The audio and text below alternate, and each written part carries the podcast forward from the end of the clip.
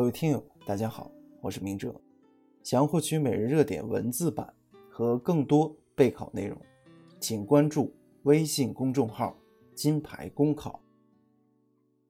今天的热点来自《燕赵都市报》杨昭清的文章，请给自掏腰包赔付仍被投诉的外卖大叔多一点体谅吧。我们收快递、等订餐的时候，有时会碰上不尽如人意的情况。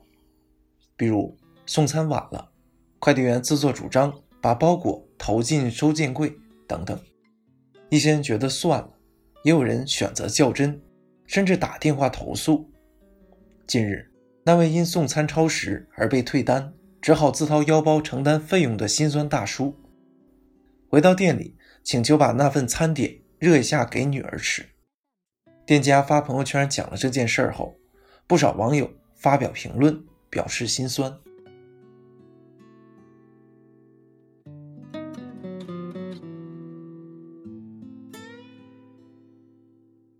作为自食其力的普通劳动者，许多外卖骑手为了生活用尽了全力。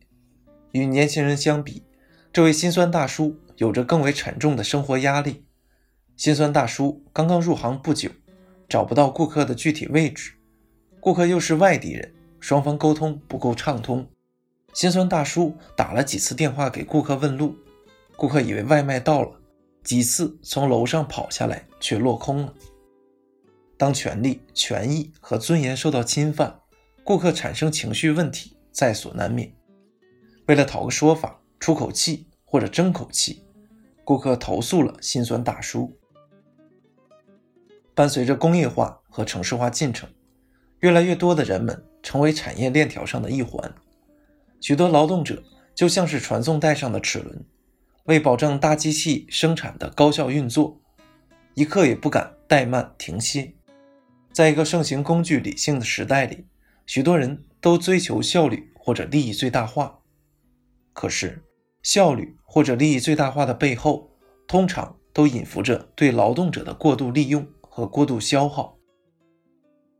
社会生活的快餐化，让许多人习惯了争分夺秒，不愿意等待，对他人不耐烦，对自己不耐烦，一切费时间的事情都会引起心理上的烦躁，甚至愤怒，患上了速度烦躁症。这位心酸大叔固然有不对的地方，被速度烦躁症裹挟的消费者却失去了对他的宽容与体谅。心酸大叔。和顾客是素不相识的陌生人，没有将商品及时送到顾客手中，大叔并非有意为之。在他通过自掏腰包来表示歉意之后，为何不多一些宽容与体谅？在现有的考评机制下，外卖骑手只有快送多跑，才能得到更多的激励和回报。外卖骑手故意拖延推诿，只能得不偿失，损人不利己。